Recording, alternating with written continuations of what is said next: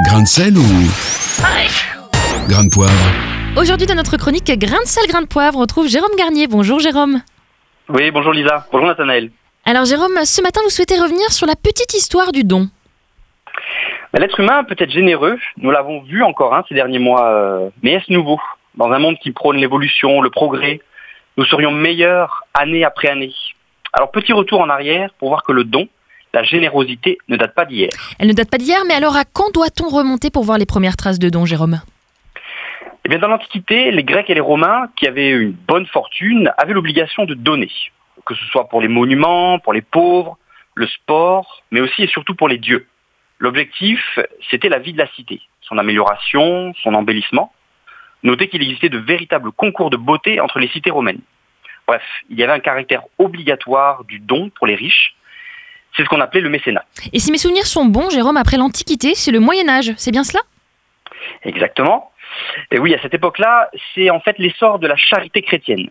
Les ancêtres de ce que l'on appelle aujourd'hui les fondations demeurent sous l'égide de l'Église, qui devient le lieu privilégié de l'aide aux plus démunis, les pauvres, les orphelins, les veuves. À la différence de la période précédente, il n'y a pas d'obligation. Mais on se doute bien que les grands seigneurs généreux le sont souvent pour leur réputation. Hmm.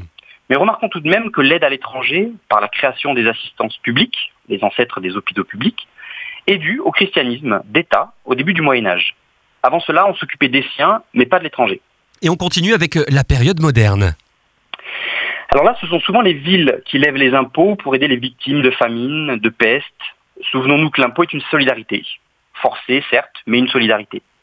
Et vient ensuite la période révolutionnaire qui induit un grand bouleversement quant au don. Et Si le don était souvent d'initiative privée jusque-là, c'est désormais l'État qui prend en charge les plus faibles, c'est cela? Absolument.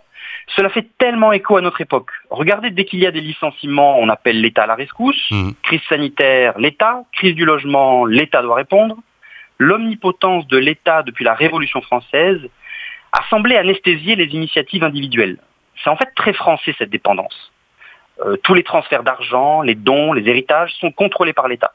D'ailleurs, c'est encore l'État qui décide quelles associations ont droit à un abattement d'impôts, donc qui oriente les dons privés. Et finalement, que retenir de cette petite histoire du don? N'attendons pas que l'État oriente nos dons, que notre générosité soit sacrificielle. La vraie libéralité n'est souvent pas facile.